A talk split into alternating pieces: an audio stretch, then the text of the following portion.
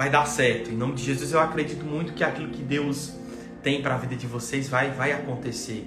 Sabe, queridos, uma, uma das principais intenções, um dos principais motivos de estar todas as manhãs aqui com vocês, de estar, estarmos juntos participando desse devocional, é porque eu sinto o desejo, em nome de Jesus, de que vocês cresçam no Senhor, de que vocês prosperem naquilo que Deus tem para a vida de vocês, de que vocês alcancem tudo aquilo que Deus tem para vocês.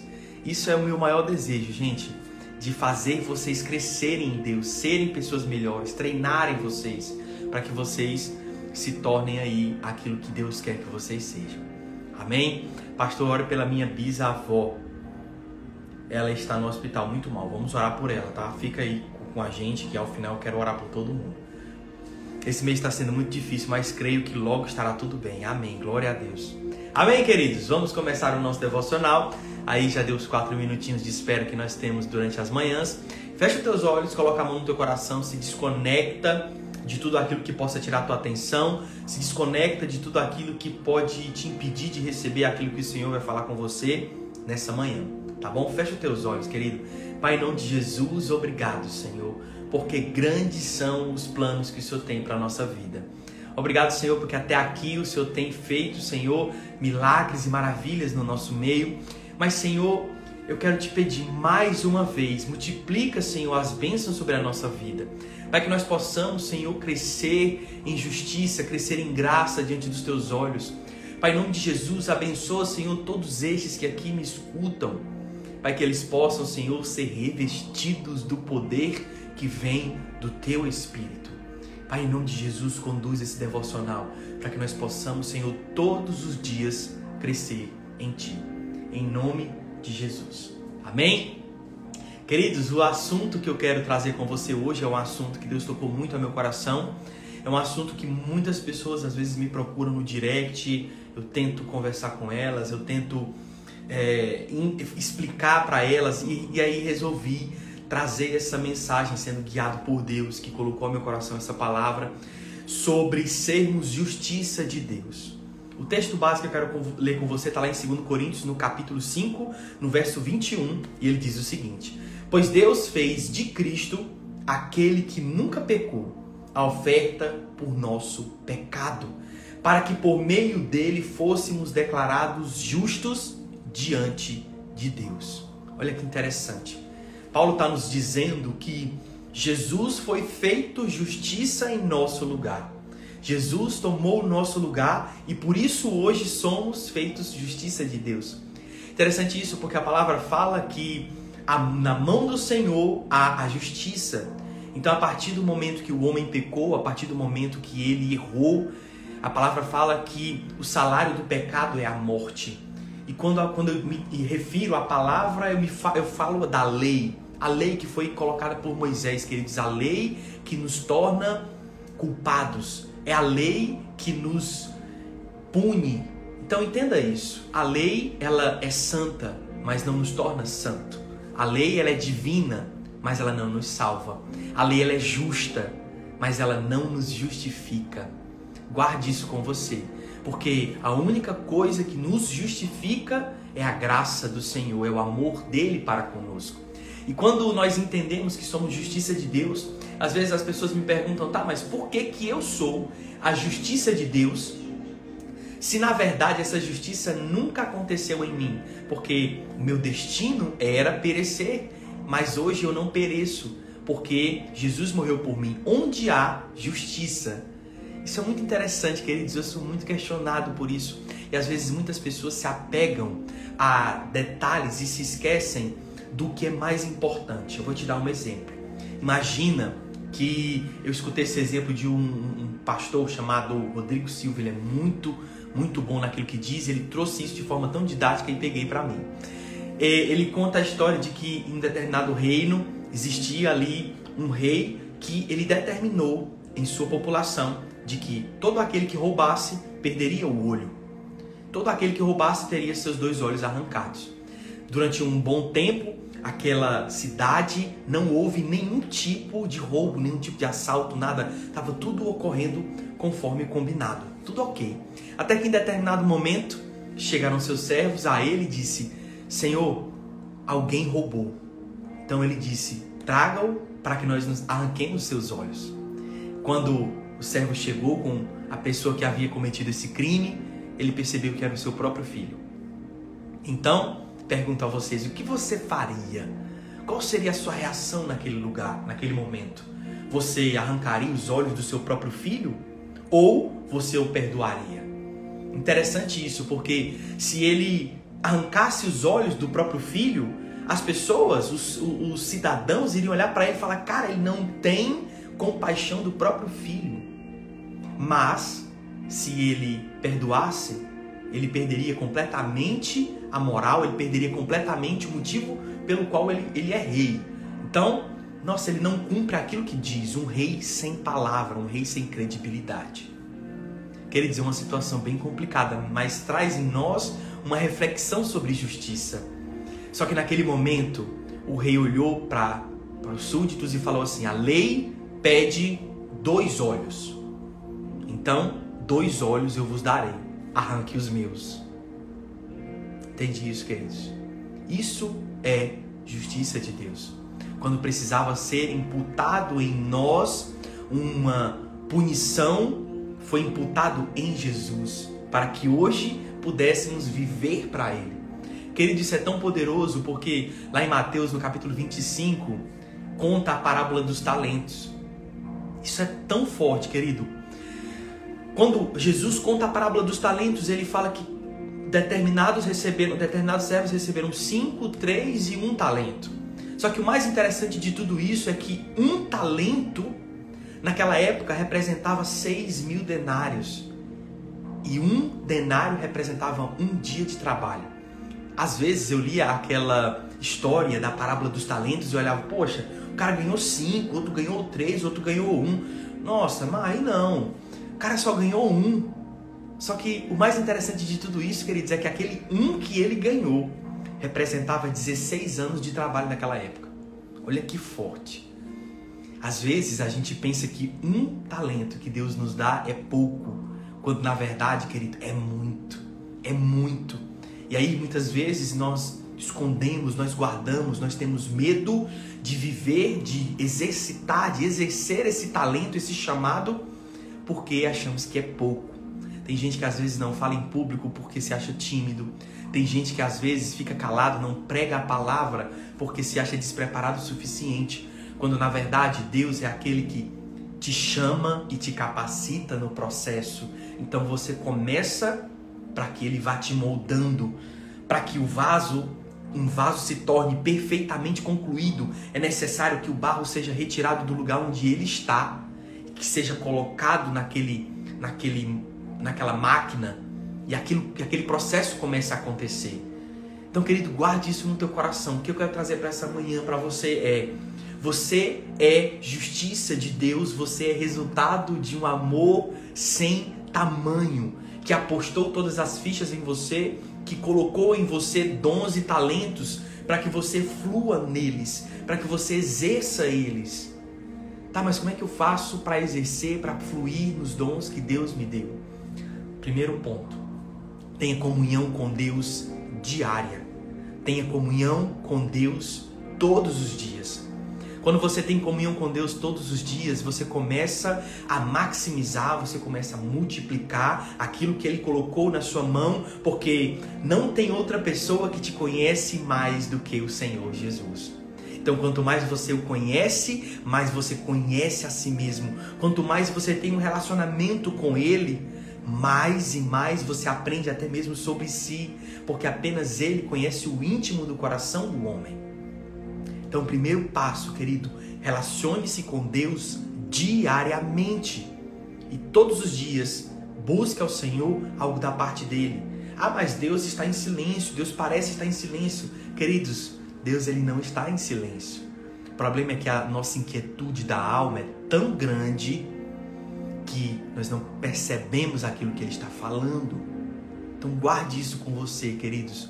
Relacione-se com Deus todos os dias. E a segunda lição que eu quero deixar para você hoje é: exerça o seu dom, por menor que você ache que ele seja. Exerça o seu dom. Queridos, tem muitas pessoas que sonham em cantar, sonham em pregar a palavra, sonham em ser alguma profissão, ter alguma profissão, para viverem o evangelho, viverem, serem usadas por Deus. Mas colocam desculpas, se colocam em situações em que, não, eu sou pequeno demais, eu sou gago, eu sou tímido. Tem muita gente cantando, não, eu não tenho nem seguidor na internet, ninguém sabe nem que eu existo. Mas, queridos, isso é tudo cilada do inimigo para fazer com que você não se levante para fazer. Porque quando você se levanta para fazer, você se torna uma ameaça.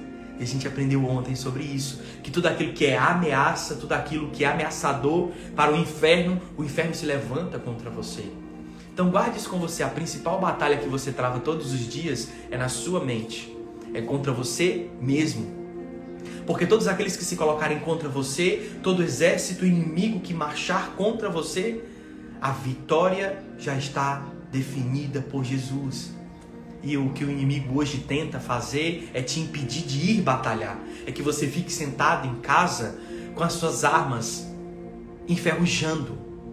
Querido, em nome de Jesus, não deixe que as suas armas espirituais enferrujem. Não deixe que o talento que Deus colocou no seu coração seja enterrado multiplique.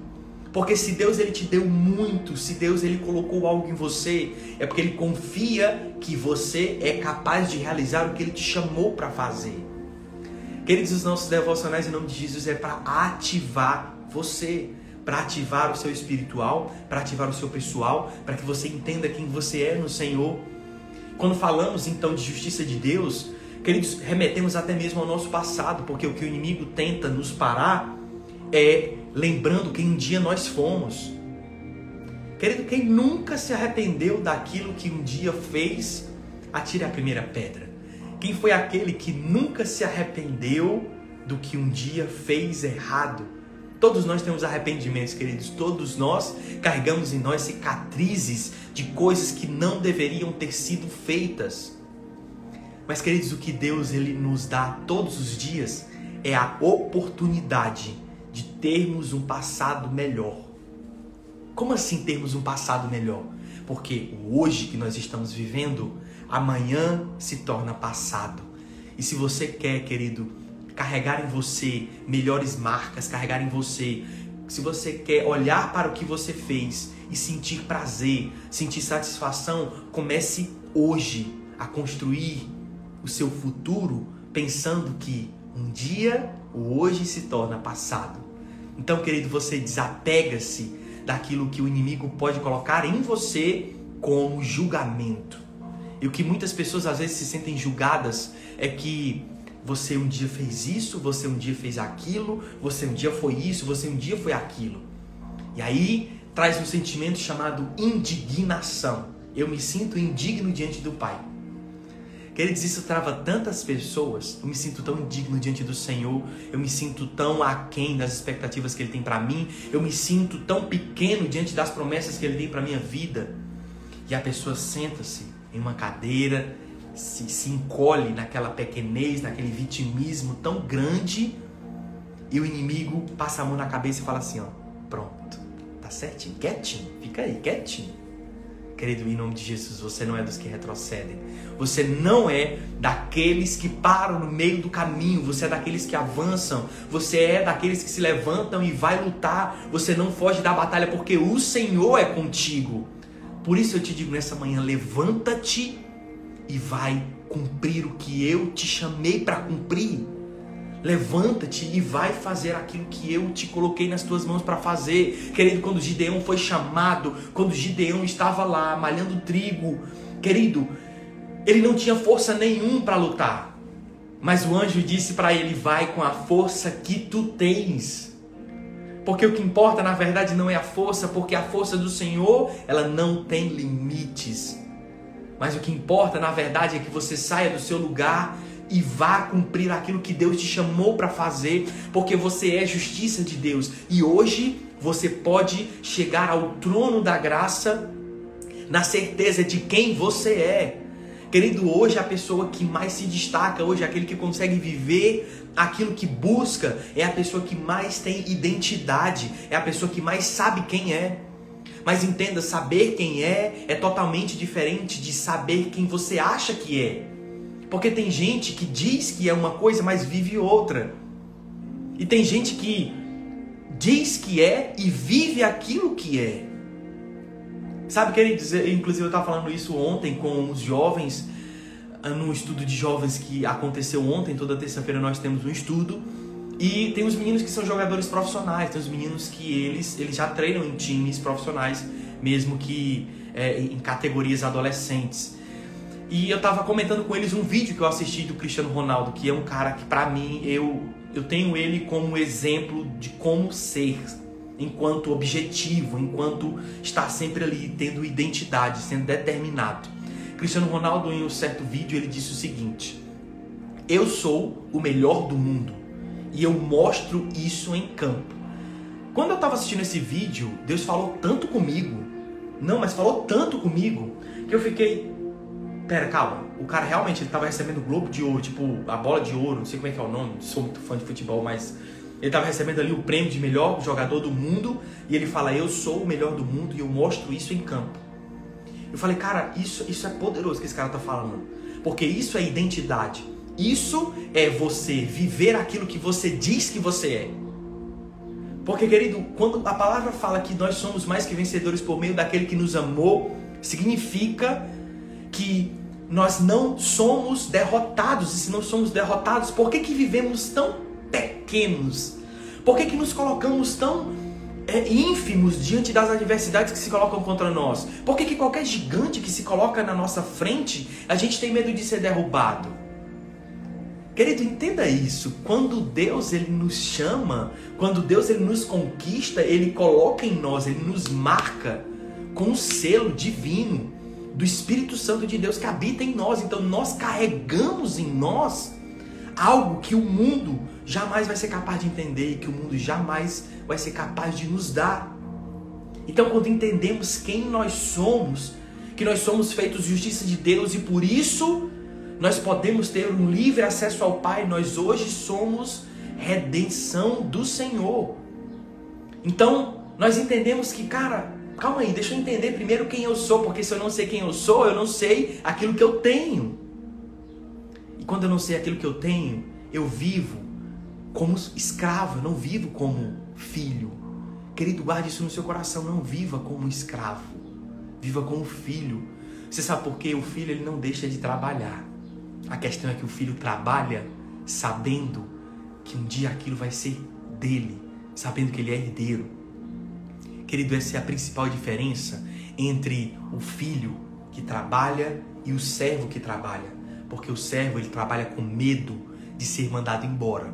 O servo trabalha com medo de errar, porque ele sabe que se ele errar, ele pode ser substituído. Mas o filho, o filho jamais vai ser substituído. O filho jamais vai ser trocado. O filho jamais vai ser colocado de lado porque errou. Pelo contrário, o filho vai ser herdeiro. O filho vai tomar tudo aquilo que um dia lhe é de direito. E a palavra fala que nós somos co-herdeiros com Cristo. Então, querido, eu te pergunto nessa manhã: o que te impede de viver as bênçãos do Senhor na sua vida? Nós passamos aí 20 minutos falando sobre isso, sobre sermos justiça de Deus. E se somos justiça de Deus, nós nos tornamos filhos do seu amor. E se somos filhos do amor de Deus, o que nos impede de vivermos as bênçãos que o Senhor tem para nós? Querido, guarde isso no seu coração. A falta de identidade muitas vezes nos impede de viver aquilo que nós somos, as bênçãos que o Senhor colocou na nossa vida, que é sermos herdeiros, sermos co-herdeiros com Cristo. Deixa eu te desafiar nessa manhã quando terminar essa live, nós já estamos encaminhando aí para o fim. Quando terminarmos essa live, tira um momento, tira um minuto, dois, cinco, o um minuto que você puder. Ore ao Senhor e fale: Senhor, eu recebo pela fé aquilo que o Senhor me deu. E comece a declarar quem você é, a identidade que você tem, para que seja gerado em você essa identidade cada vez mais. Querido, porque a palavra fala que a fé vem pelo ouvir, o ouvir a palavra, e não existe ouvido mais próximo da sua boca do que o seu. Então quer aumentar a sua fé? Você quer ter mais fé? Declare a palavra. Pai, eu sou filho amado, eu sou herdeiro do Senhor. Pai, as tuas bênçãos me perseguem, as tuas bênçãos estão vindo até mim, porque eu sou abençoado. Então declare isso e vai sendo gerado em você uma certeza, uma convicção de que quando o mundo se colocar contra você, quando as adversidades se colocarem contra você, você vai saber quem você é e você vai saber o motivo pelo qual você luta. Querido, você não é um sobrevivente. Você é um conquistador.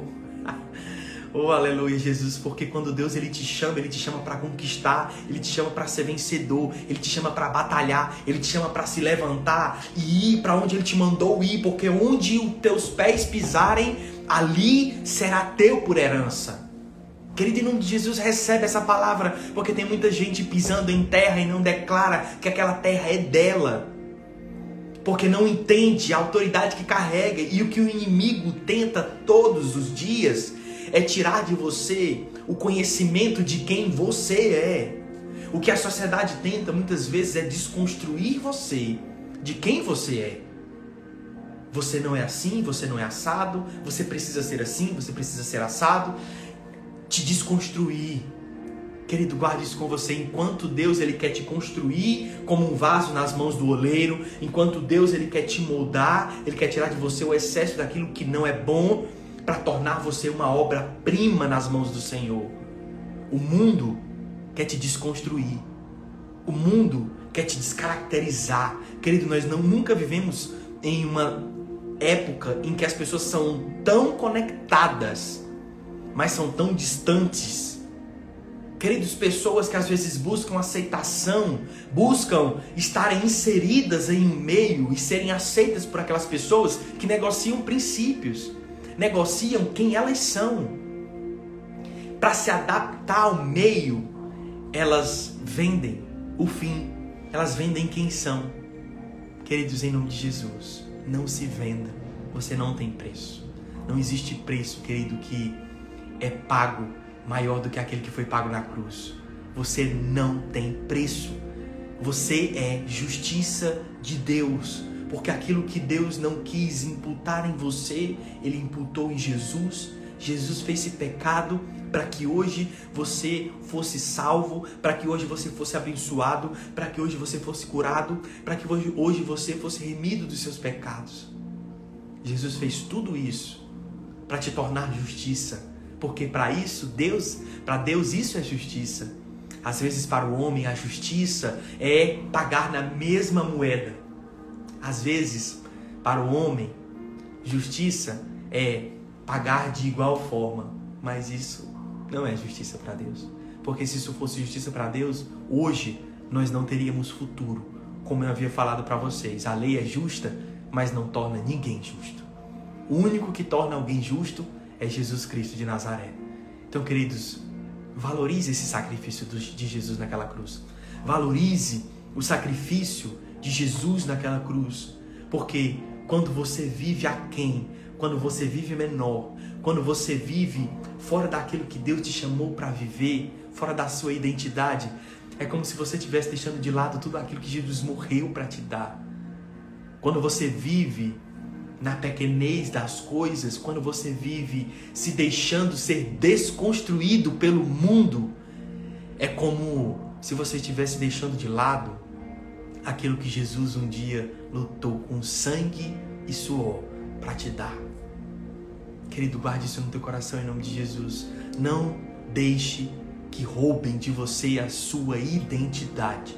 Não deixem que roubem de você quem Deus te chamou para ser. Em nome de Jesus, querido, guarde essa palavra com você. Que hoje o seu dia possa ser maravilhoso, que hoje o seu dia possa ser poderoso. Bom? Fecha os teus olhos, deixa eu orar pela tua vida, deixa eu liberar, querido, uma bênção sobre você hoje em nome de Jesus. Oh, aleluia, Senhor Jesus, aleluia. Santo, santo é o teu nome. Obrigado, Senhor Jesus. Senhor, nós rendemos a ti graça nós rendemos a Ti, Senhor, uma graça, Senhor, uma gratidão nos nossos corações, porque todo o sacrifício que o Senhor fez naquela cruz foi para que hoje pudéssemos ser justiça de Deus. E porque somos justiça de Deus, nós temos liberdade, nós temos acesso ao teu trono. Então, Senhor, escuta as nossas orações, que elas subam ao teu altar, Senhor, como um aroma suave. Pai, em nome de Jesus, nos abençoa nessa manhã. Pai, abençoa, Senhor, aqueles que precisam de cura. Pai, a senhora, vó do, do, do, rapaz que chegou aqui mais cedo, Senhor, que está no hospital. Pai, nós profetizamos cura sobre a vida dela em nome de Jesus. Pai, nós profetizamos cura sobre todos aqueles que estão aqui nessa manhã. Pai, cura a alma, Senhor, em nome de Jesus. Cura, Senhor, a, o corpo. Pai, em nome de Jesus, eles não foram feitos para viverem doentes. A doença não é de ti, não vem de ti. Mas, Senhor, faz com que eles sejam curados agora, em nome de Jesus. Pai, multiplica, Senhor, os recursos financeiros. Pai, abençoa eles, Senhor, para que eles vivam de uma forma, Senhor, que te agrade. Pai, que eles não sejam, Senhor, como nécios, Senhor, mas que eles sejam sábios, que eles sejam sempre, Senhor, disponíveis para te obedecer, que eles estejam sempre disponíveis para escutar aquilo que o Senhor tem para a vida deles. Pai, em nome de Jesus, restaura famílias, restaura corações, coloca, Senhor, propósitos, ativa propósito nessa manhã. Pai, em nome de Jesus, eu os libero para prosperar. Que esse dia seja um dia maravilhoso, seja um dia poderoso, seja um dia de bênçãos, em nome de Jesus.